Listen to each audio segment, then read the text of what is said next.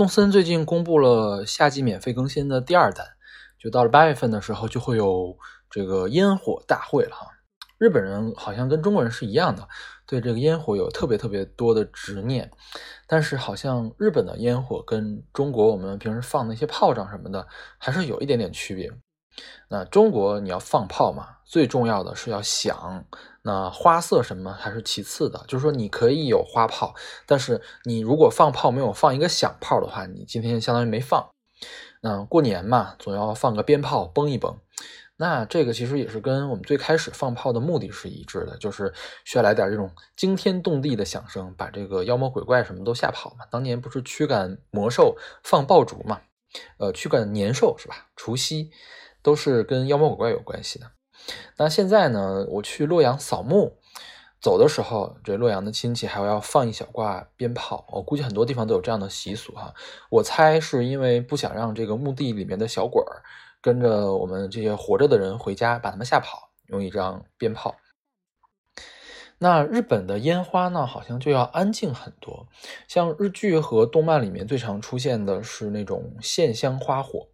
我们小的时候被叫做。提拉筋儿哈，在东北话里面，提就是提着、拎着的意思，就是你帮我提了个东西啊，提。那我也不知道正字是哪个，是应该写成哪个字。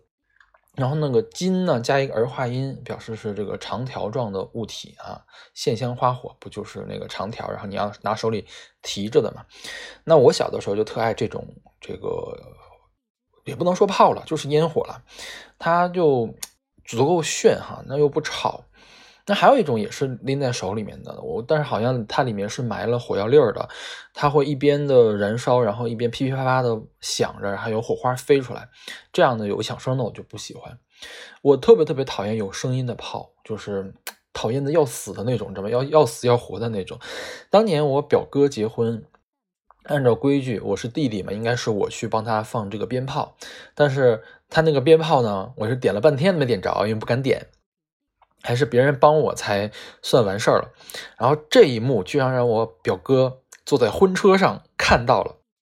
然后他后来还特意的来嘲笑我不敢点炮。那确实也是这样，因为我表哥比我大两岁嘛，从小都是他带着我放炮，那是他在前面放，我在后面远远的就看。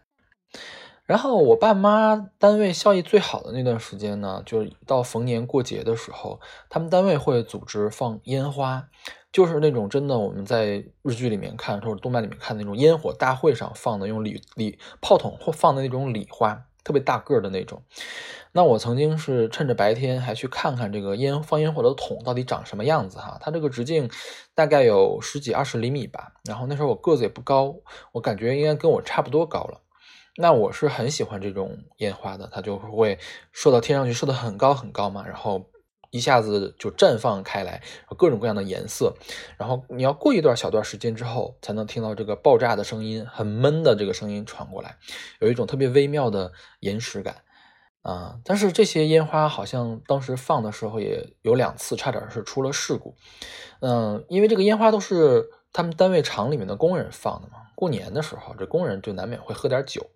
有有一个喝醉酒的工人就把这个炮弹。给放反了，那这个炮弹是在地上就炸了，那还好是没伤着人，但是把附近那个居民楼的窗户给炸碎了。你看大过年的嘛，东北你窗户破了就特别的晦气，然后也挺冷的。其实还有一次呢，是因为我爸他妈单位他们这个离粮库特别的近，然后这个风向有一天晚上风向也不是很对，然后风也有点大，这火星差点飘过去把这个粮库给点着了，当然也没有点着，就没有出大的事故了。然后就说到这儿，我就突然想起了当时我们在东北的时候，冬天那种特别寒冷的空气，还有雪下着雪，雪地上雪的这个味道。